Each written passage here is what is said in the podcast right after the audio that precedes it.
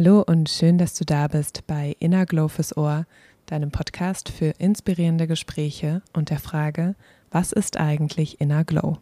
Mein Name ist Mira und ich nehme dich super gerne mit auf meine Inner Glow Journey und auf dieser Reise begegnen mir viele, sehr, sehr viele inspirierende Menschen und auch Gespräche, die ich hier in diesem Podcast mit dir teilen möchte, denn Gespräche und vor allem die Learnings, die Herausforderungen des Lebens, auch wenn wir uns verletzlich zeigen, all das, das hat so ein, eine große Kraft, etwas zu verändern, nicht nur in meinem Leben, sondern hoffentlich auch in deinem. Und deswegen ist es mir eine Herzensangelegenheit, hier wirklich inspirierende Gespräche mit dir zu teilen, ähm, von denen wir lernen dürfen, jedes Mal, wenn wir zuhören. Und heute teile ich eine ganz besondere Podcast-Folge mit dir. Ich hatte nämlich die große Ehre, eine Living Legend zu interviewen der häufig als Ernährungspapst bezeichnete Gießener Ernährungswissenschaftler, Biochemiker und Mikrobiologe Professor Dr. Klaus Leitzmann ist zu Gast in meinem Podcast und er hat für seine wertvolle, jahrelange Arbeit und Forschung wirklich zahlreiche Auszeichnungen ähm, erhalten und ist tatsächlich auch auf der Liste der Living Legends der International Union of Nutritional Science aufgenommen worden.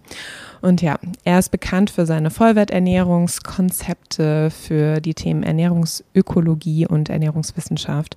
Und er hat wirklich in vielen Jahren ähm, in Hunderten von Vorträgen, Veröffentlichungen, zahlreichen Büchern und auch in seiner Lehrtätigkeit als Professor natürlich, ähm, hat er sich verewigt und eben wirklich einen, einen ganz großen Einfluss auf dieses Fachgebiet genommen und auch nimmt er auch weiterhin noch.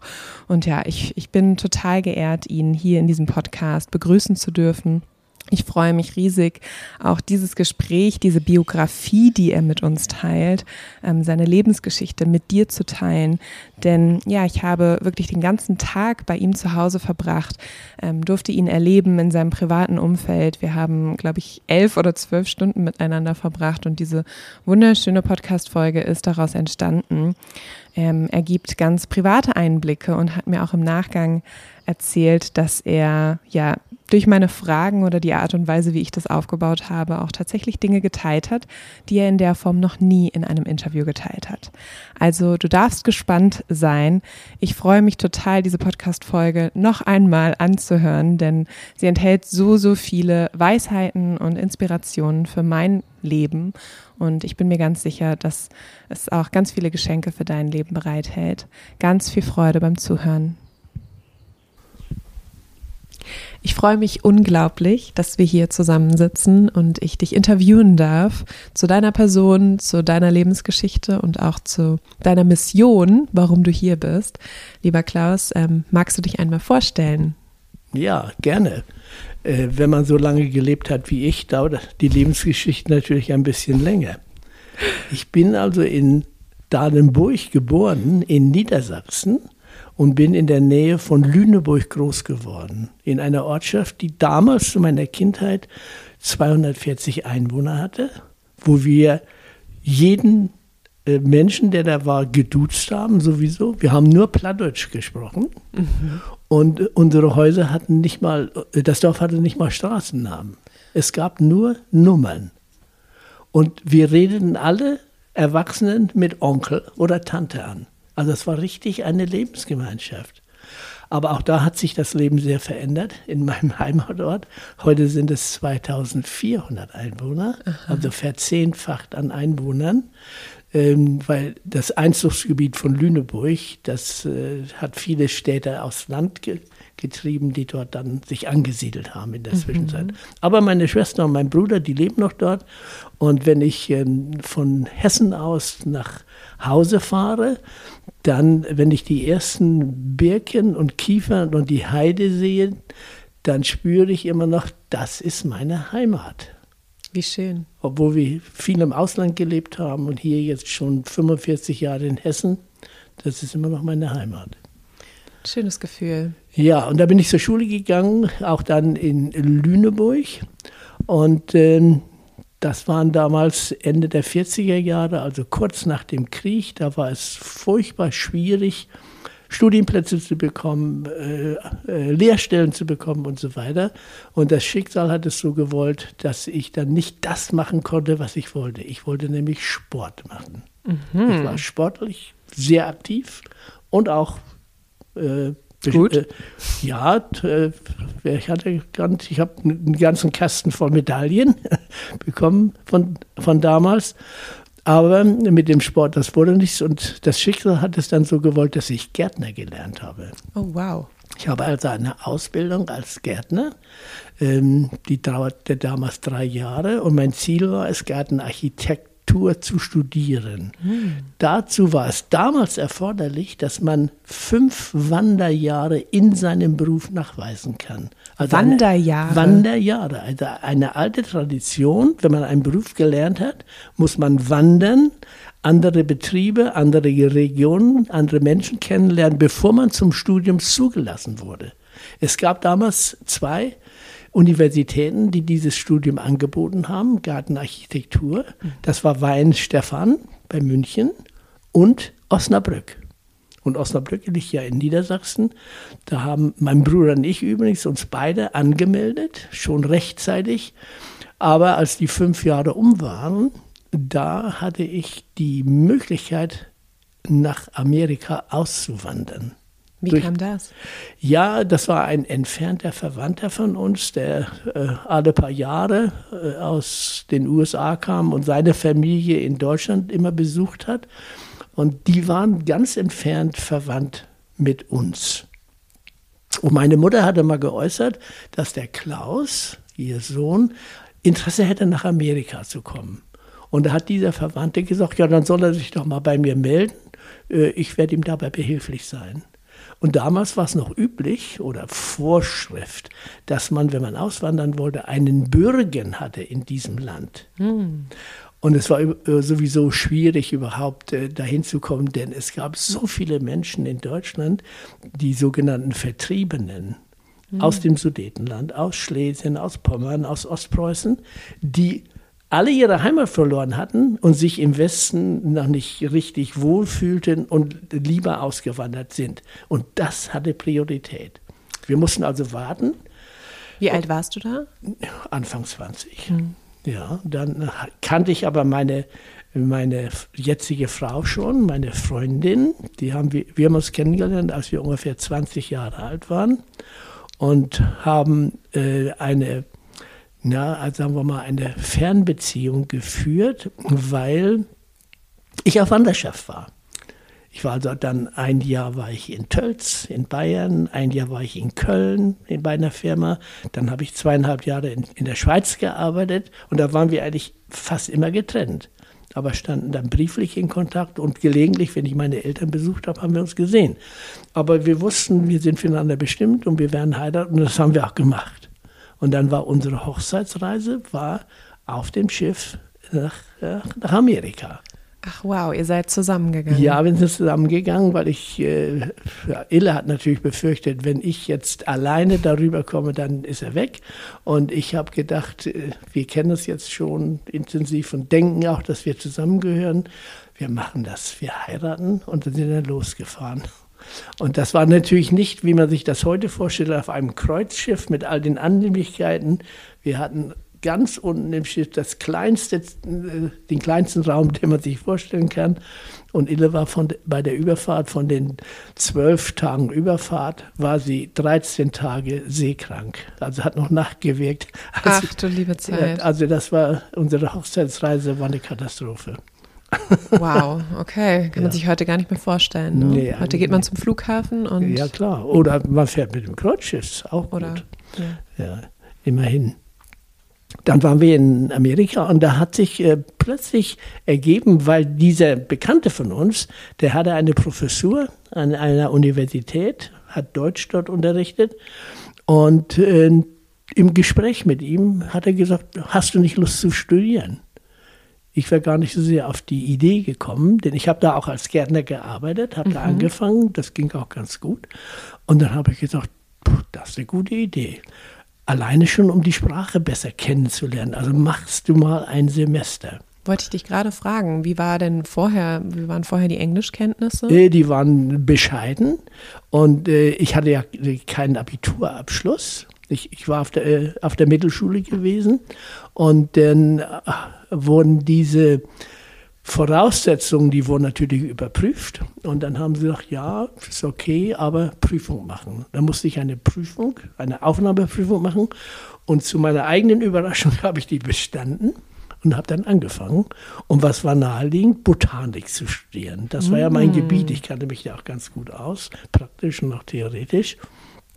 Und da ist auch meine Liebe zum Garten und zur Gartenarbeit lange gewachsen gewesen, übrigens auch schon in der Kindheit, weil während des Krieges und auch davor mussten wir unsere Lebensmittel selber anbauen und die Kinder mussten überall mithelfen. Das war selbstverständlich. Na, jedenfalls habe ich dann Botanik studiert, äh, dann aber das Fach Biologie ähm, kennengelernt und im Laufe des Studiums auch Chemie kennengelernt. Und nach vier Jahren habe ich meinen Bachelor in Chemie gemacht und hatte. Auf Englisch. Natürlich, weil da war es ja alles nur Englisch. Ich wollte es einfach nur noch mal kurz laut aussprechen. Ja, ja, alles auf Englisch.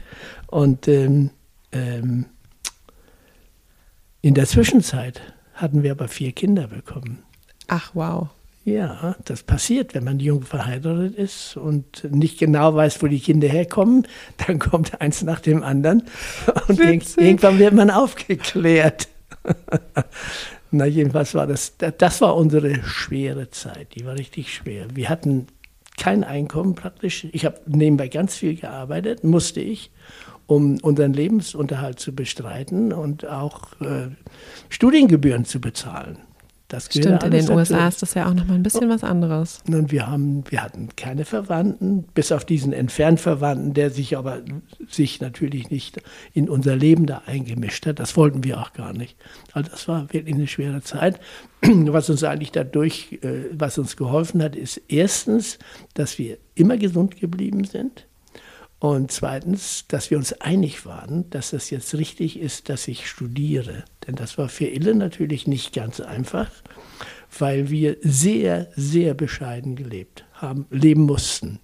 Ich hatte trotzdem äh, einen Abschluss, der so respektabel war, dass ich ein Stipendium bekommen habe, um weiter zu studieren. Und zwar an der Universität in Minneapolis in Minnesota. Wir waren fünf Jahre in Ohio, dann sind wir nach Minneapolis gekommen und dort habe ich dann Mikrobiologie studiert. Nach zwei Jahren hatte ich meinen Master in Mikrobiologie und auch weil ich da offensichtlich nicht alles falsch gemacht habe, wurde das Stipendium verlängert und dann habe ich Biochemie studiert und in Biochemie promoviert. Wow. Das waren zehn Jahre Ausbildung. Und das waren immer schwere Zeiten, aber wie gesagt, wir waren uns einig und sind gesund geblieben. Das Schlimmste, was in Amerika passieren kann, dass man krank wird. Dann hm. wird es ganz, ganz schwierig. Dann äh, habe ich meine erste Arbeitsstelle bekommen in Kalifornien, an der Universität, an der UCLA, University of California in Los Angeles mhm. und hatte das Glück, mit einem Nobelpreisträger zu arbeiten. Und das hat natürlich, war für meine Karriere nicht schädlich, dass ich das gemacht habe. Und eines Tages kam dieses interessante Angebot von diesem Nobelpreisträger, also unserem Chef. Wir waren da ungefähr zwölf oder 15 junge Wissenschaftler, die alle in den verschiedenen Labors gearbeitet hat, haben an Thema, äh, die ihm auch den Nobelpreis dann gebracht haben. Und der ging auf eine Weltreise hat äh, in Australien, in England, in äh, Skandinavien überall Vorträge gehalten und war auch in Thailand und kam zurück und hat gesagt, in Thailand wird ein Biochemiker gesucht für eine neue Universität, die von der Rockefeller Stiftung gebaut wird. Wer von euch hätte Interesse? Und haben gesagt, oh, das wäre doch toll das wäre doch die Gelegenheit, ein anderes Land kennenzulernen und so weiter, Erfahrungen zu sammeln. Also alle hatten eigentlich Interesse. Und dann hat er gesagt, gut, okay, das äh, nehme ich zur Kenntnis, aber bis morgen müsst ihr euch festlegen und mir sagen, wer jetzt wirklich hingehen will, denn die warten auf eine Antwort. Am nächsten Tag kamen wir wieder zusammen und hat er gesagt, na, wie sieht es denn aus? Und der eine hat gesagt, ja, hat er gesagt, meine Frau ist gerade schwanger geworden. Mhm. Das, das passt nicht. Der andere hat gesagt, wir haben gerade ein Haus anbezahlt. Also auch das geht nicht. Und da gab es überall Gründe. Ich war der Einzige, der noch geblieben ist. Oh, wow. Der dahin wollte. Also das war irgendwie schicksalhaft. Und ich würde sagen, fast Glück. Und das hat mein Leben äh, auch begleitet. Das muss ich ganz ehrlich zugeben. Ich habe sehr oft Glück gehabt. Alleine schon mit diesen Bekannten aus den USA, dann, dass ich ein Stipendium bekommen habe und dass ich diesen Nobelpreisträger kennenlernte. Ja, und Meinst du denn, das hat wirklich was mit Glück zu tun? Naja, äh, man kann es auch Schicksal nennen. Äh, weiß nicht, voraus äh, irgendwas. Ähm, man kann da gläubig werden. Ja. Ja, aber ich habe das immer, nee, es war ja so eigentlich, ich war da ganz pragmatisch. Ich habe mir gesagt, äh, alle anderen hatten auch die Möglichkeit, diese Chance zu ergreifen. Und es ist, äh, man kann es Glück nennen oder Schicksal oder auch den Mut zu haben, die Chance, die sich bietet, zu ergreifen und was daraus zu machen. Und das, yes. glaube ich, könnte ich für mich in Anspruch nehmen, dass ich diese Entscheidung immer wahrgenommen habe und weitergemacht habe. Ich glaube auch, dazu gehört wahnsinnig viel Mut weil eine Veränderung in der Größenordnung und auch die Verantwortung dafür zu tragen, das für die gesamte Familie mitzutragen, das erfordert wahnsinnig viel Mut. Und ich glaube, dass, ähm, dass das ganz vielen Menschen im Wege steht, auch sich persönlich weiterzuentwickeln und auch ihre Chancen zu ergreifen, weil wir haben permanent Chancen um uns herum. Die Frage ist nur, ob wir sie nehmen oder ja. ob wir in unserem Gewohnten bleiben. Ja, ja. Eine Frage habe ich noch, bevor du gleich weiter erzählst, weil ich einfach den Werdegang bis hierhin so faszinierend finde. Und mich hat einfach interessiert, dein Purpose, beziehungsweise die, ja, deine deine Willenskraft oder deine Idee von dem, was du gerne machen möchtest? Hattest du das schon vorher oder hast du dich quasi vom Leben leiten lassen zu den verschiedenen Stationen oder auch zum nächsten Studiengang? Was hat da dahinter gesteckt? War da schon vorher eine Motivation, weil du einfach wusstest, das ist das Gebiet, was mich interessiert und dein Interesse war so stark, dass du es einfach gemacht hast oder hattest du schon ein gewisses Ziel damit vor Augen? Das würde mich interessieren. Ja, das ist ein schwierig jetzt äh, im Nachhinein zu identifizieren, aber es, war, es ist wirklich so, ich war schon als Kind immer sehr wissbegierig. Mhm. Ich habe zum Beispiel schon in der Volksschule in den ersten vier Jahren, damals gab es die sogenannte Volksschule, die man vier Jahre machte, habe ich eine Klasse übersprungen. Mhm, und dadurch auch. konnte ich mit meinem Bruder gemeinsam auf die Mittelschule gehen. Und wir haben die ganzen äh, acht Jahre oder ja, sieben oder acht Jahre zusammengesessen, immer auf der gleichen Bank, wir beide. Wir waren da sehr eng verbunden. Und mein Bruder ist eigentlich in meinem Leben immer das große Vorbild für mich gewesen. Also es war dein älterer Bruder? Ja, der war mhm. äh, gut, äh, etwas mehr als ein Jahr älter. Und wir haben immer zusammengesessen und ja, ähm, das war ähm, also das Motiv. Ich wollte wissen. Ich wollte, in, ich habe gelesen und ich habe gefragt und okay. ich war interessiert und äh, ich glaube, das war das, das Hauptziel überhaupt, dass ich auch irgendwo gemerkt habe, Wissen ist Macht. Wenn du mm. viel weißt, dann kriegst du Aufmerksamkeit und da kannst du was mit da kannst du sogar Geld mit verdienen mhm. und so weiter. Jedenfalls ähm, äh, glaube ich, das ist die eine der wichtigen Erklärungen dafür, warum ich das so gemacht habe. Und mich hat das alles fasziniert. Mhm. Ich meine, die Botanik selber. Ich meine, wer sich nicht dafür interessiert, für den ist das vielleicht langweilig. Das ist ein hochinteressantes Gebiet, vor allen Dingen auch mit den ganzen praktischen Dingen, die damit zusammenhängen. Übrigens, das kann ich noch nachholen. Äh, dann gab es einen Wettbewerb in Deutschland äh, alle Gärtnerlehrlinge, die dazu eingeladen wurden, machten einen Wettbewerb. Mhm. Praktische und theoretische Kenntnisse, praktische Tätigkeiten. Ich wurde Sieger, war also Deutschlands bester Gärtnerlehrling sozusagen. Und das sind natürlich Dinge gewesen, die mich dann auch äh, nicht getrieben haben, aber motiviert. motiviert haben, auch weiterzumachen. Und dann eben diese Entdeckungen, auch während des Studiums. Ich meine, ich habe dann gemerkt, Chemie ist wahnsinnig interessant. Finden nicht so viele Leute, aber Es ist ja praktisch alles Chemie, was uns umgibt. Total, aber deswegen habe ich das eben auch so wiederholt, weil ich fand es auf Deutsch schon unfassbar kompliziert. Chemie war für mich ein, ein Rätsel. Ich habe es einfach nicht greifen können und deswegen hm. habe ich es eben so betont. Und du hast es auf Englisch studiert, weil es war für mich so, wow. Selbst in meiner, in meiner Sprache war es für mich schon äh, unglaublich komplex und unbegreiflich. Deswegen war ich so fasziniert davon. Ja, es ist äh, aber ein sehr interessantes Gebiet und so war es dann auch in Minnesota. Da habe ich plötzlich entdeckt, aha, es gibt sowas wie Mikrobiologie. Wie spannend. Und da gab es so einen Typ wie Pasteur, der das gemacht hat. Und der Koch, der diese Krankheiten entdeckt hat und so weiter. Fand das total spannend und habe mich dann entschlossen, Mikrobiologie weiterzumachen. Habe dann auch meinen Master in Mikrobiologie äh, bekommen. Aber damals war Biochemie ein ganz großes, wichtiges Thema, weil damals gerade diese großen Entdeckungen gemacht wurden. Zum Beispiel, wie ist der, die DNA, also wie sind die Gene gebaut, wie sind die zusammengebaut? Watson Crick, dieses mhm. Modell. Äh, ich habe die nicht persönlich kennengelernt, aber wir waren, äh, ähm, wie sagt man, äh, Zeitgenossen. die waren ja, ich war ja schon ein bisschen älter, weil ich schon, ich habe ja nicht mit 18 Jahren angefangen zu studieren.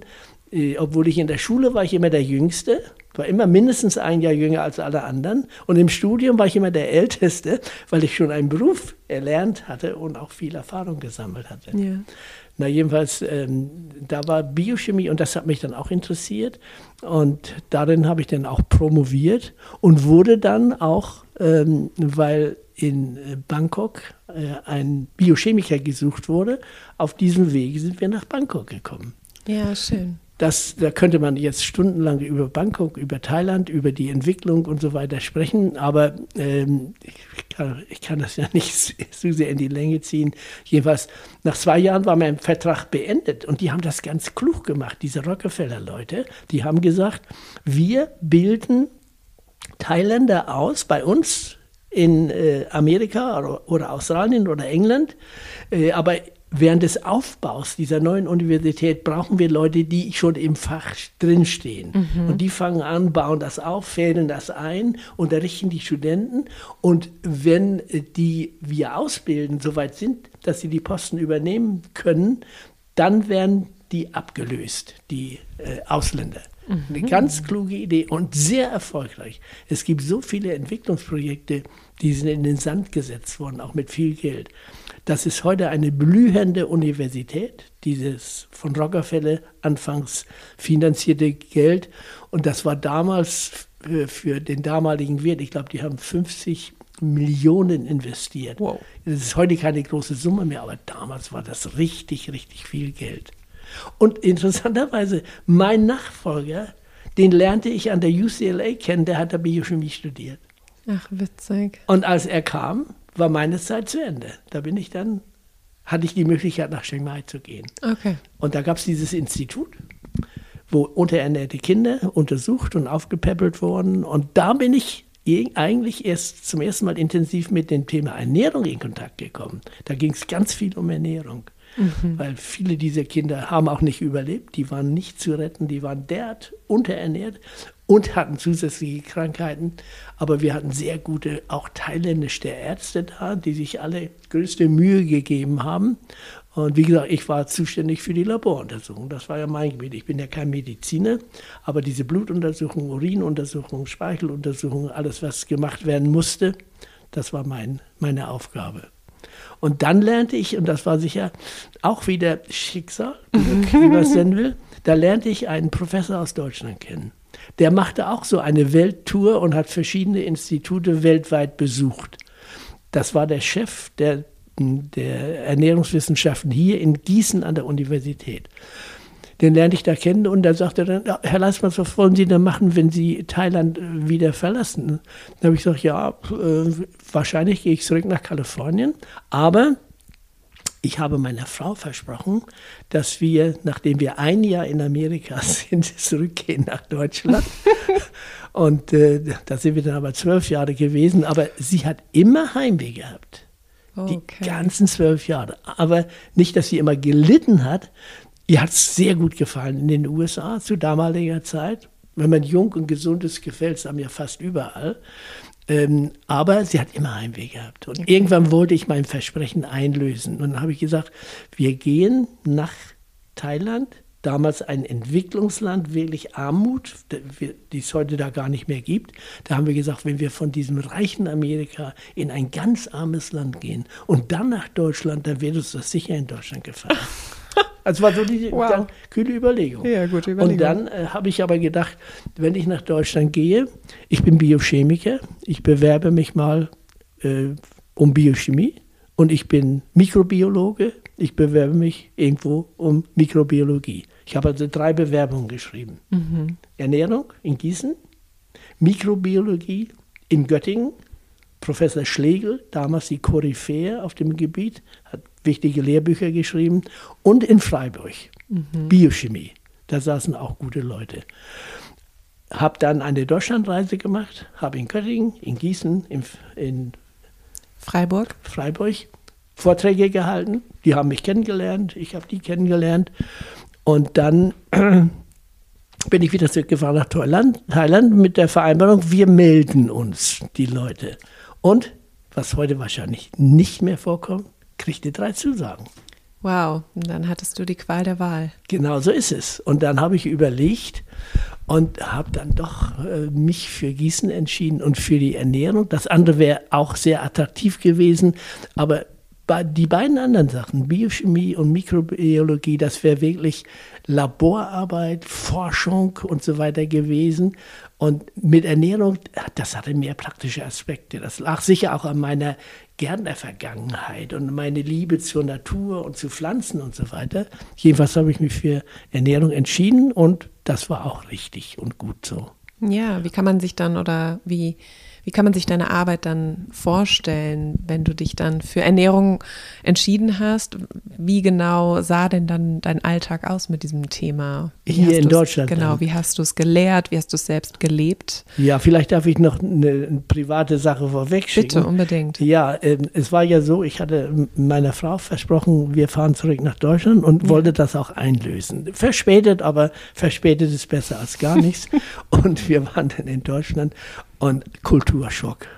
Ohne Ende. Kulturschock von Thailand, fünf Jahre Thailand, ins kalte Deutsche, in den Winter sozusagen. Und eure Kinder waren ja sicher dann auch schon größer. Ja, die sind, und, und, und das muss ich auch sagen, die Schulen, internationale Schule in Bangkok, internationale Schule in Chiang Mai, tolle Ausbildung gehabt, die ich als Kind nie gehabt habe. Mhm. Ich habe ja sechs Jahre vor dem Krieg gelebt, sechs Jahre im Krieg und sechs Jahre nach dem Krieg. Und diese ganzen 18 Jahre waren ganz bescheiden. Mhm. Also meine Schulbildung war sehr, sehr dürftig. Das äh, hat sicher auch mein Wissensstand gefördert. Ich habe dann mhm. selbst versucht, mich zu bilden sozusagen. Mhm.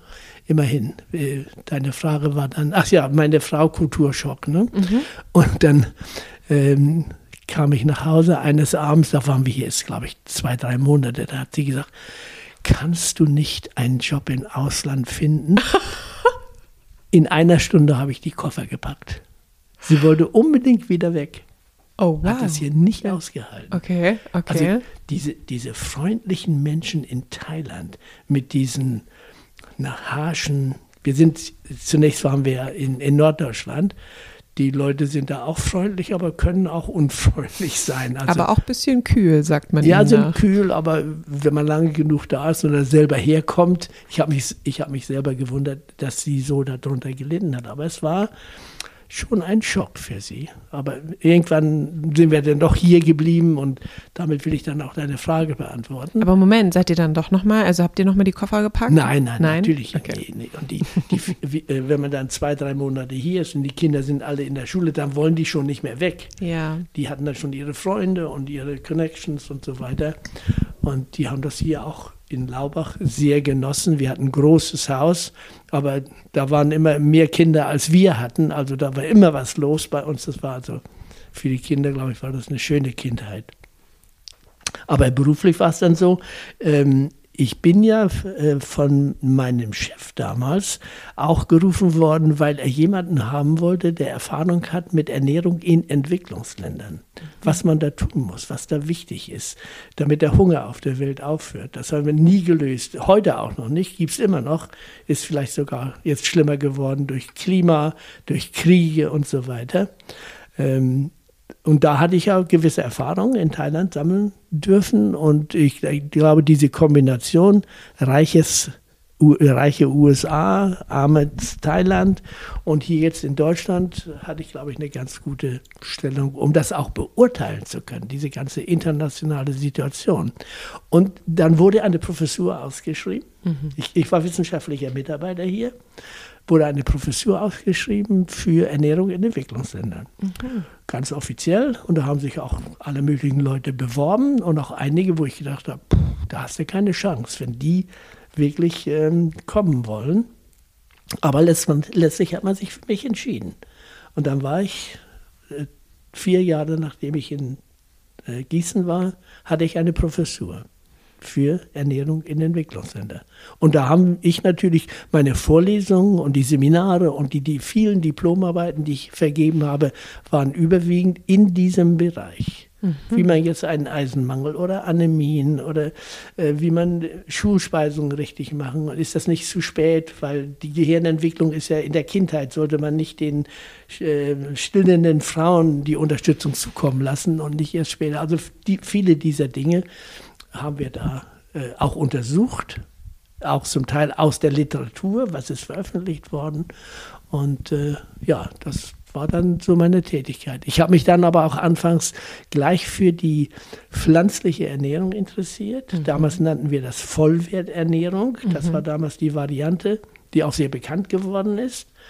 Und äh, ich bin da doch sehr angefeindet worden, auch von meinen Kollegen, weil die dachten, das ist jetzt das Falsche. Es war sogar so, dass mein Chef gesagt hat, Herr Leitzmann, äh, Sie mit Ihrer Vollwerternährung, wissen Sie, was Sie da machen? Sag, ja, sag ich, das ist äh, eine Sache, die hat Zukunft. Nein, hat er gesagt, Sie schaden sich selbst. Hm. Sie schaden dem Institut und sie schaden der Ernährungswissenschaft. Okay. Also Donnerwetter. Da habe ich gedacht, jetzt musst du entweder die Koffer packen oder durchhalten. Und es waren eigentlich die Studierenden, die begeistert waren von dem, was ich da gemacht habe. Das haben die genau gesucht oder erwartet. Nicht alle, aber viele. Und wir, sag ich mal, wir, die Studierenden und ich haben das dann auch ausgehalten, durchgehalten und haben da letztlich auch Erfolg mit gehabt. Denn heute ist das alles selbstverständlich, pflanzliche Ernährung, äh, Nachhaltigkeit und die, äh, diese Dinge, die da mit, jetzt mit Klima und so weiter zusammenhängen. Sehr, sehr beeindruckend. Ich könnte jetzt, glaube ich, äh, mir 100 Fragen ausdenken und nochmal nachbohren. Fang mit der ersten an. Ich fange mit der ersten an.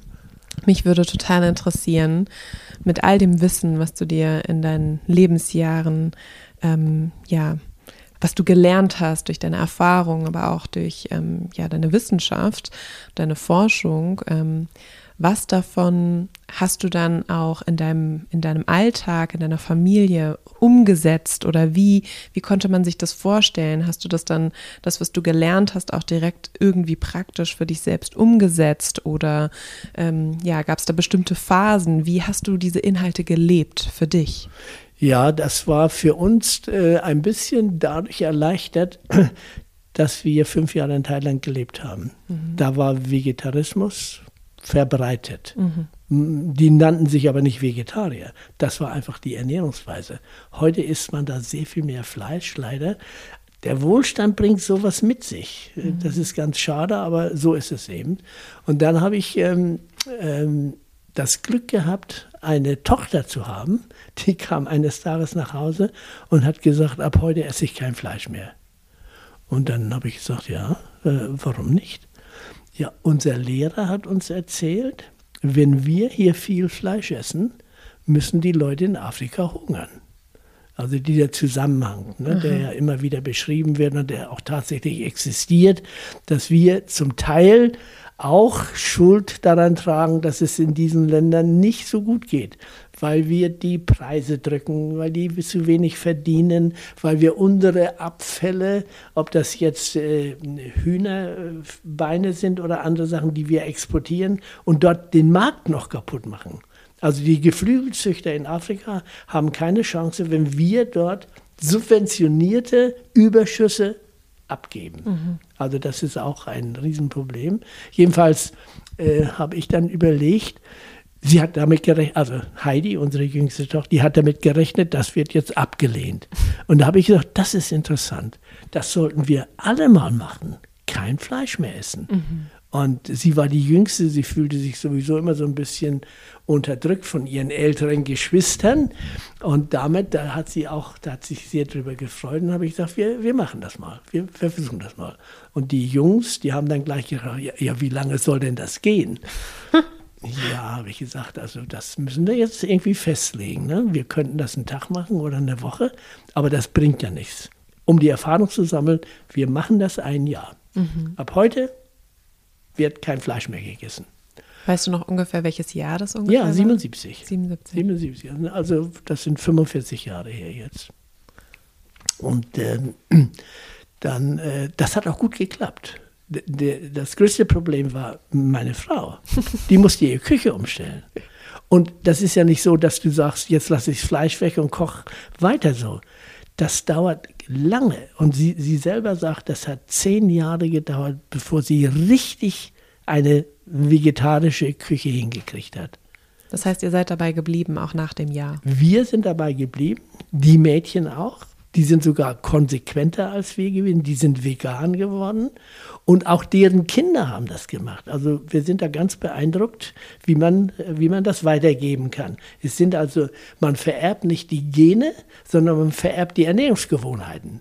Und das ist das Problem auch bei den Übergewichtigen, die sagen, ja, wir sind ja alle dick. Ja. Aber nicht wegen der Gene, sondern weil, weil alle alles falsch machen. Deshalb werden alle. Und alle Gewohnheiten übernommen werden. So ist es. Die werden übernommen aus Tradition, was ja auch ganz gut ist, aber manche Traditionen sind mit unserer heutigen Lebensweise nicht mehr ideal zu verbinden. Ja, da ich ja und dann, aber die Söhne, äh, die äh, haben dann äh, beschlossen zu heiraten. Und dann hat ein, Sprach, ein Partner der Mitspracherecht. Mhm. Und die machen das vernünftig, aber sind keine Vegetarier.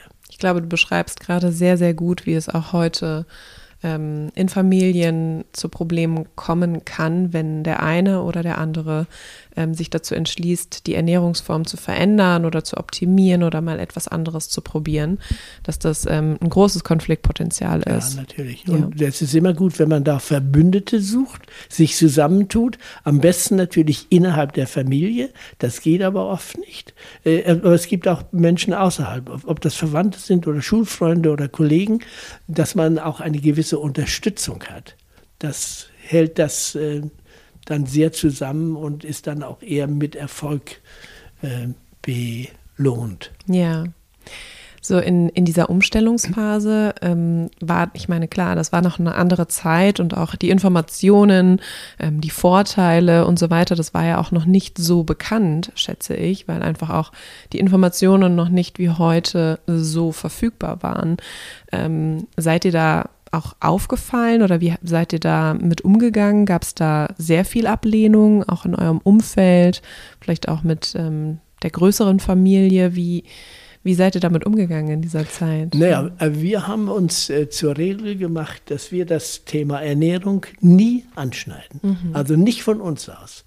Aber wenn wir Gäste hatten, äh, aus der größeren Verwandtschaft oder auch Freunde, auch Bekannte hier aus der Ortschaft, ähm, da gab es einige, die waren interessiert. Die wussten das, das hat sich rumgesprochen. Ich könnte mir vorstellen, wir waren die einzigen Vegetarier hier in Labach. Bin aber nicht sicher. Vorstellen. Ja, hier gibt es eine Schule und Lehrer ist eine Zielgruppe, die oft da auch Vorreiter sind. Also, aber das haben wir nie erhoben, um festzustellen, wer macht das noch.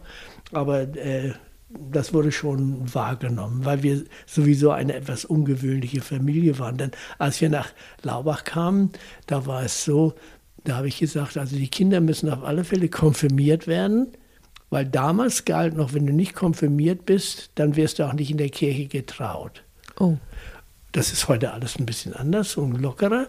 Und das ist ja dann letztlich unsere Verantwortung, dass wir dafür sorgen, dass sie konfirmiert werden. Nicht, dass sie uns später einen Vorwurf machen, ja, hört mal zu, wir dürfen in der Kirche gar nicht getraut werden, weil wir nicht konfirmiert sind. Und dann haben die ein Jahr, alle vier, zur gleichen Zeit Konfirmandenunterricht gehabt und sind alle vier zur gleichen Zeit konfirmiert worden. Mhm. Das war hier in so einer kleinen Ortschaft schon was Besonderes. Ja. Also das fiel auf. Wir sind also aufgefallen in dieser Weise und auch, dass wir eben Vegetarier waren. Okay. Ja. Ähm, in Bezug auf Ernährung, äh, was ist da weiß ich nicht, gab es da auch Phasen, wo du dich geirrt hast oder wo du, wo du festgestellt hast, dass ähm, das möchte ich jetzt doch wieder ähm, verändern, weil das fühlt sich doch nicht gut an oder das ist vielleicht überholt. Ähm, bist du da so an deine Grenzen gekommen? Hast du dich da oft ähm, wieder neu ausprobiert?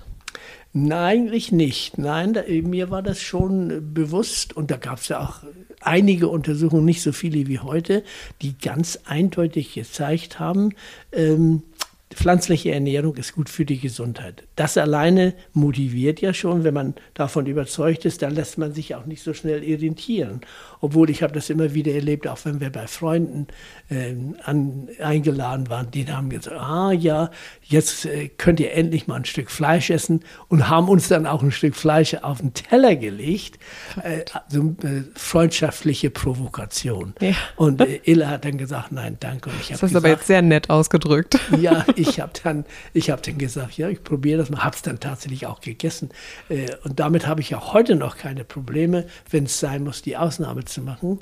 Und ähnlich wie Roland Liebscher das ja sagt, 95 ähm, Prozent reicht aus. Die gelegentliche Ausnahme stört nicht, wenn es tatsächlich dabei bleibt. Ja. Dass man gelegentliche Ausnahmen macht, auch in so Situationen.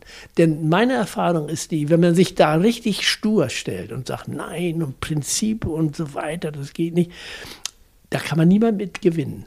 Ja. Um andere zu überzeugen, muss man denen einen Schritt entgegenkommen, eine gewisse Toleranz walten lassen und dann schwimmen die alleine und entweder sie schaffen es oder sie geben es ganz auf. Da muss man nicht ganz viel reden, das kommt dann von denen selber. Ja, das ist auch meine Erfahrung. Denn ich bin mittlerweile auch davon überzeugt, dass jedes Extrem in irgendeiner Form ungesund ist und dass es immer darum geht, auch eine gesunde Balance oder Flexibilität damit zu halten. Deswegen kann ich dir da zustimmen. Ähm, ja, super schön. Wie, wie sieht es denn heute aus? Also heute bist du ja immer noch in Laubach. Warst wahrscheinlich dann auch in der Zwischenzeit nicht mehr weg oder habt ihr noch mal woanders gelebt? Nein, Nein. Wir, haben, wir, wir, haben die Welt bereist. Okay. Seitdem ich in, in, Pension bin, habe ich mir ja auch die Zeit genommen. Wir haben allerdings mal eine interessante Ausnahme gemacht. Es gibt ja so etwas wie ein Sabbatical. Ja. Und äh, das nehmen äh, in, also aus Amerika kenne ich das überhaupt nicht anders. Da macht das jeder alle vier, fünf Jahre mindestens. Ja. Äh, macht das dann entweder ein Semester oder ein Jahr. Und hier in Deutschland war das äh, unbekannt. Ich habe ja. hab niemanden kennengelernt, der Sabbatical macht. Und da habe ich gedacht, ich mache jetzt mal ein Sabbatical. Das ist zumindest ein Semester. Ich hatte auch einige Anfragen, eins aus China und eins aus Thailand. Da wollten die bestimmte äh, Projekte besprechen. Ich war äh, viele Jahre im Vorstand der Deutschen Welthungerhilfe in mhm. Bonn. Die haben Gelder vergeben, damals noch nach China interessanterweise. Und da musste einer hin, um zu sehen, was wollen die da machen, wer ist verantwortlich, wie werden die Gelder ausgegeben und so weiter. Und dann habe ich diese äh, Möglichkeit oder sogar diese Aufgabe verbunden mit einem Sabbatical. Und dann haben wir unseren Kindern erzählt, Weihnachten, bevor wir dann Sabbatical machen wollten, meine Frau und ich, dass wir im nächsten Jahr Weihnachten nicht hier sind. Äh, hier sind in, in, in Labach. Ihr, ihr könnt euch jetzt schon mal überlegen, was ihr Weihnachten machen wollt. Oh, wow. Haben wir den Kindern erzählt. Und dann, inter interessanterweise, am nächsten Morgen kam dann einer nach dem anderen kam an, der hat mir gesagt, übrigens, äh, im nächsten halben Jahr habe ich auch nichts Besonderes vor. Ich könnte eigentlich mit euch fahren. Oh. Und dann wollten schließlich alle vier mit uns fahren. Ach, verrückt. Die, die, äh, die waren alle Studenten, konnten sich das irgendwie einrichten, äh, hatten aber alle kein Geld. und wollten aber mit äh, jetzt äh, ein Sabbatical mit mir zusammen machen. Ja, wir haben uns gefreut. und äh, haben dann versucht, wie wir das überhaupt finanzieren können. Ja. Und damals haben wir Glück gehabt, wir haben Bahntickets, das ist eine lange Geschichte, ich mache es mal ganz kurz. Wir haben Bahntickets gekauft von Laubach, äh, von Gießen aus bis nach Peking. What? Sibirische Eisenbahn. Schon mal gehört? Ja. Und da war das so, dass wir von Laubach bis Budapest Tickets hatten. Und Budapest war ja schon damals hinterm eisernen Vorhang, gehörte mhm. also schon zum, zum Einfluss der, der Russen. Da mussten wir neue Tickets kaufen für den Rest der Fahrt. Damals hat die Fahrt von Budapest nach Peking weniger gekostet als von Gießen nach Budapest. Uh -uh. Und wir sind natürlich zweite Klasse von hier gefahren und ab Budapest erste Klasse.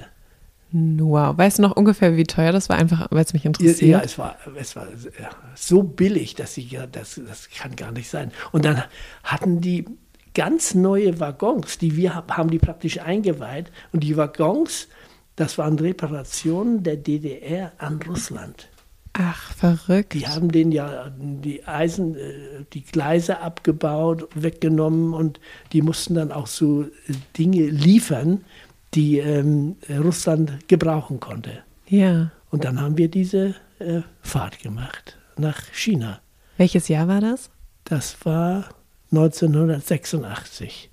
Das war also noch zu der Zeit, als in China alle im blauen Overall rumliefen und überall Spucknäpfe standen und alle waren gleich. Alle waren äh, einheitlich gekleidet, einheitlich verdient und so weiter. Also es war ein Einheitsstaat.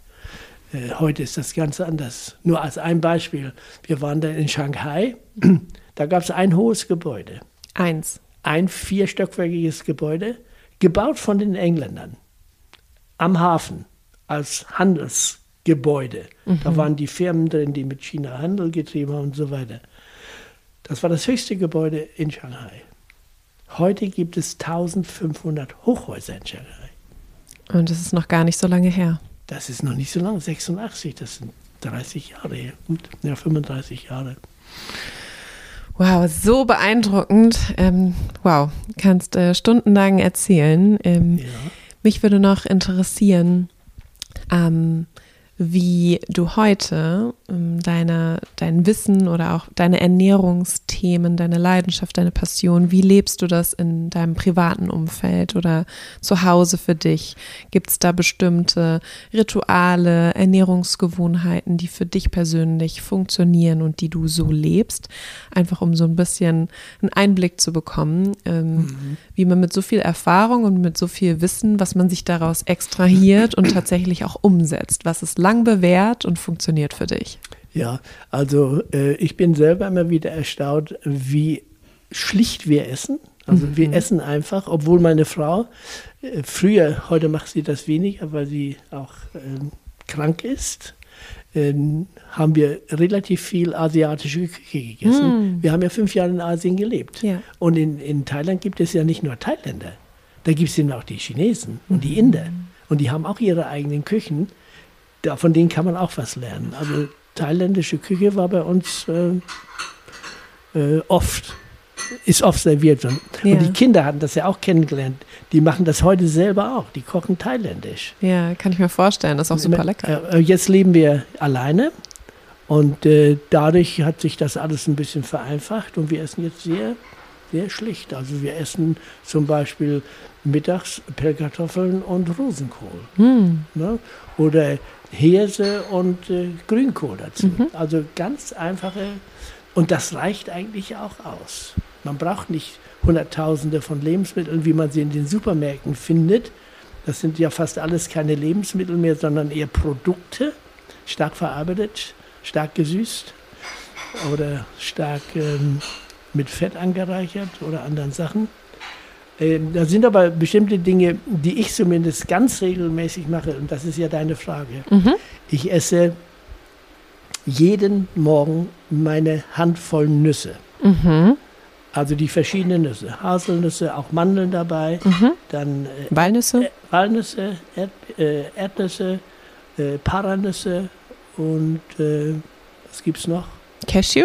Cashew auch, ja. Mhm. Sieben oder acht verschiedene. Eine ja. Mischung, die esse ich jeden Tag, ganz bewusst und regelmäßig. Mhm. Erstens, weil sie sättigen, das ist wichtig für Menschen, die nur von Pflanzen leben. Ja. Ich höre das nämlich immer wieder, dass die Menschen sagen, wir machen es, aber ich werde nie richtig satt. Mhm. Nüsse sind da eine ideale äh, Kombination und sie sind auch ähm, für Übergewicht gut, weil man, ähm, weil die Nüsse ähm, nicht zum Übergewicht beitragen. Das ist ein immer noch nicht ganz aufgeklärtes Thema, warum das so ist. Okay, also, auch, aber also auch wenn, die Dosis, also natürlich, wenn man eine ganze Packung Nüsse ja, isst. wenn man Riesenmengen ist, ja. natürlich, auch wenn man so normale Mengen isst, die machen sich fast nie im Gewicht bemerkbar.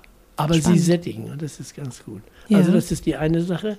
Äh, ich trinke immer morgens ein Glas Wasser, äh, einen grünen Tee sowieso und dann ähm, die Nüsse im Laufe des Vormittags und dann mittags diese schlichten Mahlzeiten. Also wir wechseln ab. Kartoffeln, Hirse, Reis, Reis eher weniger. Ist immer noch ein Problem mit dem Arsen, mit der Belastung. Mhm. Wenn man es einmal die Woche isst oder alle 14 Tage, ist das kein Problem. Aber täglich würde ich es nicht essen wollen, mhm. aus dem Grunde. Und äh, was ich dann am Abend auch immer mache, jeden Tag, eine kleine Portion Sauerkraut mhm. und eine Portion Bohnen. Mhm. Und ich habe mhm. inzwischen von meinen Töchtern gelernt, wie man Bohnen äh, wunderbar mariniert oder als Salate äh, mhm. schmackhaft macht. Die esse ich deshalb, weil ältere Menschen sollten genug Eiweiß aufnehmen. Mhm. Und bei Vegetariern passiert es immer wieder, bei Veganern besonders, die nehmen schlichtweg nicht genug Eiweiß auf. Mhm. Und Hülsenfrüchte ist, ist die beste Lösung. Ja.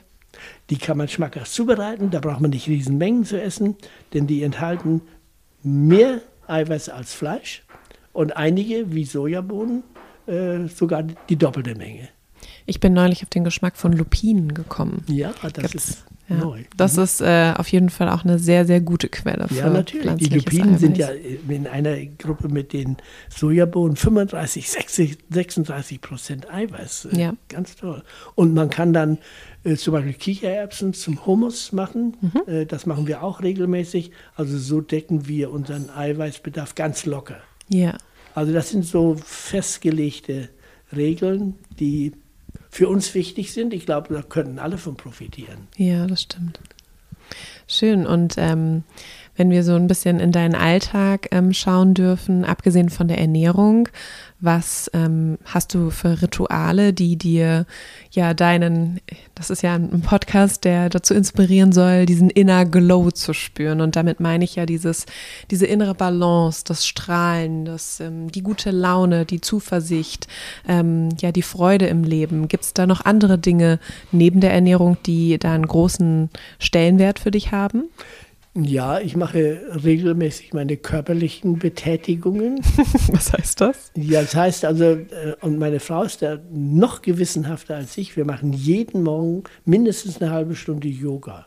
Also wow. Yoga ähnlich. Wir haben da unsere eigene Zusammenstellung aus verschiedenen Kursen, die meine Frau gemacht hat. Äh, da ist Yoga dabei, aber auch die Dehnübungen nach Liebscher Bach, mhm. ganz wichtig, und auch einige Kraftübungen. Mhm. Ähm, das ist nicht die Stärke meiner Frau und meine auch nicht mehr. Ich habe nämlich eine verletzte Schulter. Okay. Und kann bestimmt äh, Klimmzüge machen. Äh, Push-ups geht einfach nicht. Mit einer Hand schaffe ich das nicht. Und eine Schulter ist leider. Das sagen wir nicht dem Roland. Der, der sagt bestimmt, es geht doch irgendwie mit ja, Übung. Ich, ja, ich, ich mache ja gewisse Übungen auch, ne, die ich als Kraftübung gebrauche. Und dann habe ich ähm, keine Muckibude, aber ich habe einen Crosstrainer. Mhm. Mache ich jeden Morgen, der steht im Schuppen. Und da steht auch ein Standfahrrad. Das mache ich jeden Abend. Okay. Da, da fahre ich nicht stundenlang, aber in ein paar Minuten mal, fünf Minuten vielleicht. Äh, aber im, immer bergauf, so ist das Gerät gestellt. Und dann habe ich hier mein Trampolin, das benutze ich jeden Morgen, wegen Gleichgewicht. Ich hatte nämlich mal ganz, einen ganz schweren Fahrradsturz, hatte ein Riesenloch im Kopf, war eine halbe Stunde besinnungslos und wusste nicht, dass man nach so einer Gehirnerschütterung mindestens 48 Stunden Ruhe bewahren muss. Flach liegen. Wenn man das nicht macht, kriegt man irgendwann Gleichgewichtsstörung. Und ich habe aber nicht dran geglaubt, ich, äh, das wusste ich nicht. Ich habe aber nach zwei Jahren gemerkt, ich habe Gleichgewichtsstörung. Und seit dem Trampolin ist das besser? Ist das weg? Trampolin, da, man muss, wenn man verschiedene Stellungen springt, das äh, hilft dem Gleichgewicht. Ich glaube, wir brauchen auch noch ein Video, wo du uns das mal zeigst. Ja, ja und dann äh, natürlich habe ich, hab ich einen Hula Hoop. Oh mein Gott, was machst du alles? Das Ja, ist das ja faszinierend. Mache ich jeden Tag. Ja, Wie toll. ja 100 Mal oder so. Äh, also nicht, nicht äh, übertrieben, aber so bleibe ich in Bewegung. Und eigentlich das, was ich auch am meisten genieße, ist, im Garten zu arbeiten. Ja, ich, ich darf es bewundern. Es ist ähm, ein wunderschöner Ausblick und es blüht und es ist bunt und du hast mir auch schon dein neuestes Projekt gerade äh, vorgestellt, als ich angekommen bin. Also man sieht die Liebe. Und ich glaube, das ist wahrscheinlich auch auf deinem Weg, den du gegangen bist, dein ganzes Leben lang, ähm, wahrscheinlich der Schlüssel auch zu deinem Erfolg gewesen, dass das, was du tust, ähm, aus einer Passion herauskommt, aus einer Leidenschaft, aus einer Liebe zu einem Thema, zu, ähm, zu dieser Neugierde, dieses Wissbegierige, was du beschrieben hast. Und das fing ja auch alles mit dem Garten, der Natur und den Pflanzen bei dir an. Also macht das für mich total viel Sinn, wenn ich jetzt hier ähm, ja, rausschaue und das sehe. Ja, ja ähm, ich hätte es nicht so schön sagen können wie du, aber du hast völlig recht. Ja, ist schön. Gibt es denn etwas, ähm, was du gerne schon ein bisschen früher gewusst hättest? Also vielleicht auch in Bezug auf ähm, Ernährung oder ja, eine, eine Erkenntnis, die dir vielleicht jetzt im, im späteren Leben gekommen ist, die du teilen kannst, ähm, die dir unglaublich geholfen hat. Ja, da gibt es sicher einige Dinge, vielleicht auch eine Erfahrung aus der Jugend. Ich habe vorhin schon gesagt, ich bin vor dem Krieg, während des Krieges, nach dem Kriege war ich Kind und Jugendlicher und ich habe an Unterernährung gelitten. Das hat aber niemand gemerkt. Ich merke das aber heute noch. Ich hatte auf jeden Fall einen starken Vitamin D-Mangel. Okay. Ich sehe das an meiner Brustausbildung. Ich sehe das an meinen Knochenlängen, äh, kann man das messen im Verhältnis zum Körper. Und äh, das habe ich immer sehr bedauert, dass da keiner drauf geachtet hat. Es gab früher diese, diesen Lebertran. Ich habe den wahrscheinlich nicht bekommen, sonst hätte ich das nicht gehabt. Okay. Mein Bruder hat das auch ein bisschen nicht so stark wie ich. Meine Schwester ist deutlich jünger, die, da gab es dann vielleicht schon bessere Möglichkeiten. Aber das ist so eine Erkenntnis, da würde ich sagen, da sollten die Eltern sehr drauf achten. Heute wird das ja alles thematisiert. Es werden ja schon äh, bei der Geburt wird ja schon Vitamin D verabreicht zum Teil Ja, das stimmt. damit das sowas nicht eintritt. Und daran habe ich eigentlich, weil ich auch, auch Sportler war und äh, ziemlich erfolgreich, wie ich jedenfalls finde, ich bin immerhin, ich glaube, 11,5 gelaufen auf 100 Meter, wenn ihr was sagt. Ich kenne mich nicht aus, aber hört sich gut Und an. bin über 6 Meter gesprungen. Wow, das ist viel. das ist richtig weit. Ja, und äh, das, äh, das ist das, was ich bedauert habe, dass ich nicht mein Leben dem Sport widmen konnte. Aber die Zeiten waren nicht dazu. Naja, also so wie du mir deinen Alltag beschreibst, widmest du tatsächlich sehr viel ähm, Zeit deines Tages, deinen sportlichen Aktivitäten, was ich großartig finde. Also nimmt es dann doch, wenn man es so betrachtet, immer noch einen großen Stellenwert in deinem Leben ein. Ja, ja, das ist richtig. Aber ich hätte, ich glaube, wenn ich hätte entscheiden können, wenn die Umstände anders gewesen wären, hätte ich Sport studiert. Kann ich mir vorstellen. Ich bin trotzdem unglaublich dankbar und froh, dass du einen anderen Weg gewählt hast, weil sonst würden wir heute wahrscheinlich an der Stelle hier nicht so sitzen. Und ähm, ja, du, du hast mit deiner Arbeit und mit deinem Sein so viele Menschen inspiriert und ähm, auch ausgebildet, ähm, dass ich ganz, ganz sicher bin, dass das ähm, ein großer Auftrag war für dich in diesem Leben. Und ja, ich bin ganz dankbar, dass es so gekommen ist. Wahrscheinlich hättest du mit einer anderen Karriere auch ganz viel ähm, erreicht, da bin ich mir sicher. Aber so ähm, finde ich das dann doch total schön, dass es so gekommen ist. Ähm, ja, wenn wir noch kurz darüber sprechen wollen, was du vielleicht mitgeben kannst, wenn du dir eine Sache wünschen könntest, mal ganz, mal ganz rausgezoomt, wenn du dir, wenn du dir vielleicht sogar ein Gesetz überlegen könntest, was für jeden Menschen auf dieser Welt gilt, ähm, was die Welt zu einem besseren Ort macht. Ähm, vielleicht fällt dir da spontan was ein. Was würdest du gerne festlegen ähm, für die Menschheit und für jeden einzelnen Menschen? Du wirst jetzt total überrascht sein, weil du das nicht erwartest. Okay. Ich würde verordnen, dass es nur noch pflanzliche Nahrung gibt. Okay, doch nicht so überrascht, aber eine ja, sehr also, großartige Sache. Ja, das ist, äh, ich glaube, äh, es gibt ja die Menschen, die heute sagen, ja, Klimawandel und, und Hunger in der Welt, wir können doch da gar nichts dran tun. Was können wir dazu beitragen? Jeder kann dazu beitragen, gerade in seiner eigenen Ernährung. Wir müssen jeden Tag dreimal essen oder die meisten essen dreimal. Roland ist einmal, ist auch okay, ist die Ausnahme, aber äh, da können wir jeden Tag äh, dazu beitragen, dass wir diese Probleme, die wir haben, verringern können. Äh, das Gleiche gilt für die, für die Nachhaltigkeit. Ich meine, ähm, es gibt so viele Möglichkeiten heute. Es gibt äh, es gibt äh, Wärmepumpen, es gibt Solaranlagen, es gibt ähm, äh, Photovoltaik, äh, Elektroautos. Ich habe das Gott sei Dank finanziell mir leisten können, das alles anzuschaffen. Wir sind hier also praktisch autark, was äh, Energieversorgung angeht. Und es gibt viele andere, die in unserer Position sind, die das auch könnten. Mhm. Ich weiß, dass eine Person, die ein, eine Zwei-Zimmer-Wohnung im 16. Stockwerk in Frankfurt hat, die kann das nicht machen. Mhm. Aber die kann auf Fleisch verzichten. Ja. Und ich würde es gar nicht als Fleischverzicht bezeichnen, sondern einfach das Fleisch meiden. Denn alleine dieser Begriff Verzicht, der schreckt schon viele ab. Das hört sich immer nach Kasteien und Mangel und, und Leiden an. Äh, einfach diese Dinge, die nicht gut sind, zu meiden. Und wenn es da ein Gesetz gäbe, wunderbar. Da könnte man was erreichen. Ich glaube, es ist ein bisschen utopisch. Äh, wir erreichen das wie immer äh, in der Menschheit dass die Katastrophe muss so stark werden, dass es gar keinen anderen Weg drumherum gibt. Ja, und wir steuern da irgendwie drauf zu. Äh, die Wand ist ziemlich dicht. Wir fahren irgendwie gegen die Wand. Noch sind wir nicht an, da angekommen und man könnte zumindest den Aufprall etwas mildern. Ja, ich bin dabei. Ich mache mit. ja, sehr gut. ja, ähm, vielen Dank. Das wäre eine, das ist eine schöne Vision, ähm, wie wir jeder einzelne von uns dazu beitragen kann, etwas zum großen Ganzen beizutragen.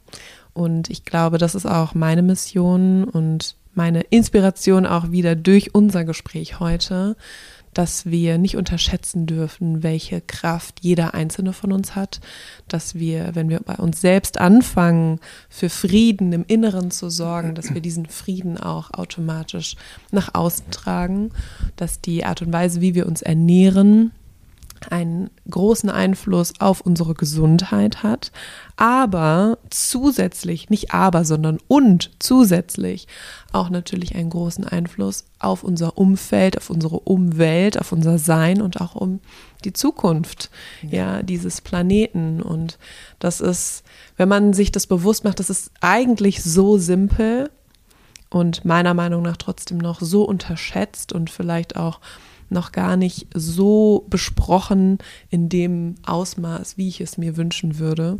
Deswegen danke ich dir sehr für deine Arbeit, für deine Zeit, für dieses Gespräch, für diese unglaublichen Inspirationen. Und ich möchte an der Stelle auch nochmal darauf hinweisen, dass du all dein Wissen auch in zahlreichen Büchern zusammengefasst hast. Ähm, eins davon ist mir besonders am Herzen. Das ist ähm, das Buch Klartext Ernährung, was du gemeinsam mit Petra Bracht geschrieben hast, was auch unter anderem ähm, ein Buch ist, was ähm, in meiner FAJO-Ausbildung ein Lehrbuch darstellt, was wir gemeinsam auseinandernehmen, ähm, nach vorne und nach hinten wälzen, denn dort wirklich für mich persönlich ähm, alles, was man wissen muss, heute zusammengefasst ist, in Fallbeispielen, aber auch in der Wissenschaft, auf der wissenschaftlichen Seite, ähm, für all diejenigen, die verstehen wollen, warum. Also nicht nur die Praxistipps, wie, sondern auch wirklich verstehen wollen, warum. Ähm, und ja, es ist ähm, es ist ein, ein Basiswerk, was deswegen auch in der Feierausbildung stattfindet und bearbeitet wird. Und ja, ich danke dir. Es ist ähm, mir eine große Ehre und Freude, mit dir hier zu sitzen und diese wichtigen Themen zu besprechen. Vielen lieben Dank. Ja, gerne. Vielleicht darf ich noch eins nachtragen. Bitte, du darfst alles nachtragen, was du möchtest. Ja, äh, weil das doch ein, ein, ganz wichtiges, aber auch vernachlässigtes Thema ist, mhm. nämlich äh, inwieweit wir als Individuen Vorbild sein können. Mhm. Äh, das wird häufig unterschätzt. Ich meine, die, die Kinder richten sich nach den äh, Erwachsenen. Was machen die? Die werden das zum Teil, wird denen das gesagt, aber vieles lernen die auch durch Beobachtung. Und äh, es ist eben so, dass der, der, die Menschen sind ja dann auch irgendwie, ähm, na, nicht eingeschränkt, aber denken da nicht dran, dass sie tatsächlich auch als Vorbild genommen werden. Mhm. Und ich erlebe das immer wieder, dass die Menschen dann sagen, ich will aber gar kein Vorbild sein. Das kann man selber gar nicht entscheiden. Man wird als Vorbild genommen. Gerade Menschen, die mit, mit jüngeren Menschen zu tun haben, haben diese Verantwortung. Sie werden beobachtet und auch eingeschätzt und man nimmt das auch teilweise, äh, teilweise als Orientierung. Ja. Also diese, diese Stellung, die man hat als Erwachsene in einer Gesellschaft, nicht nur für seine eigenen Kinder, auch für die Verwandtschaft oder für Arbeitskollegen oder für einen Sportverein oder wo man auch tätig ist. Man wird beobachtet und weil man als Vorbild genommen wird, damit muss man rechnen, sollte man sich auch wie ein Vorbild verhalten. Ja. Und ich bin mir sicher, dass diese Podcast-Folge eine Folge ist, die man mehrmals anhören darf, um immer wieder neue Inspirationen daraus zu ziehen, aus deiner Geschichte, aus ja auch deinem, deinem Mut, ähm, wie du dein Leben gestaltet hast, welche Entscheidungen du getroffen hast. Ich glaube, da gibt es so viele Feinheiten in dieser Folge, die dazu empowern und auch ermutigen, sein eigenes Leben zu reflektieren an der einen oder anderen Stelle. Ähm, ja, auch obwohl da eine Angst ist oder auch eine Konfrontation mit Gegenwind, trotzdem sich selbst treu zu bleiben und seiner größeren Vision zu dienen, beziehungsweise mutig zu sein, neue Wege zu gehen auch gegen den Widerstand, weil das ist nicht einfach. Und das hört man aus deiner Geschichte eben auch heraus, dass ähm, ja, dass man auch teilweise für eine Sache kämpfen muss ähm, und da sich nicht zurückschrecken lassen darf, wenn es da Widerstand gibt, weil nur so werden auch neue Geschichten geschrieben, indem man mutig ist, neue Wege zu gehen und man muss sie dann eben auch gehen und darf damit ein Vorbild sein für alles, was danach folgt und kommt. Ja, wer zur Quelle will, muss gegen den Strom schwimmen. Sonst anders geht es nicht. Ja, ich äh, darf vielleicht auch sagen, es war mir eine Freude, äh, mit dir äh, diese Unterhaltung zu führen. Ich habe auch einiges gelernt. Du hast ja bestimmte Schwerpunkte in deinem beruflichen Leben, die mich auch sehr interessieren. Wir könnten ja auch gerne in diesem Sinne in Kontakt bleiben. Sehr, sehr gerne. Und vielleicht ergibt sich ja auch noch ein zweiter Teil und wir haben noch einmal die Freude, gemeinsam zu sprechen oder in irgendeiner Form Informationen zu teilen mit der Community, die sich dafür interessiert. Ja, nächstes Mal führst du das Interview mit meiner Frau. Okay. Die aus der praktischen Tätigkeit und in der Küche. Auch eine super Idee. Also vielen lieben Dank. Ähm, an euch alle, die gerade zugehört haben. Vielen, vielen Dank für die Aufmerksamkeit. Ähm, ja, dafür, dass ihr uns über eine Stunde zugehört habt und ich hoffe, ihr konntet ganz, ganz viel mitnehmen. Teilt das super gerne mit uns. Wir freuen uns immer über Feedback. Ähm, welche ja, Inspirationen wir geben konnten oder welchen Einfluss das ein oder andere auf dein Leben hat. Also komm gerne auf mich zurück. Ich teile das auch super gerne mit Klaus. Ähm, du findest mich auf Instagram unter fayo-mira. Dort hast du die Möglichkeit, mit mir in Kontakt zu kommen, mir eine Nachricht zu schreiben, Feedback zu geben, aber auch Fragen zu stellen. Und ähm, ja, in diesem Sinne bedanke ich mich noch einmal fürs Zuhören und freue mich, wenn du das nächste Mal wieder bei, dabei bist bei Inner Glow fürs Ohr.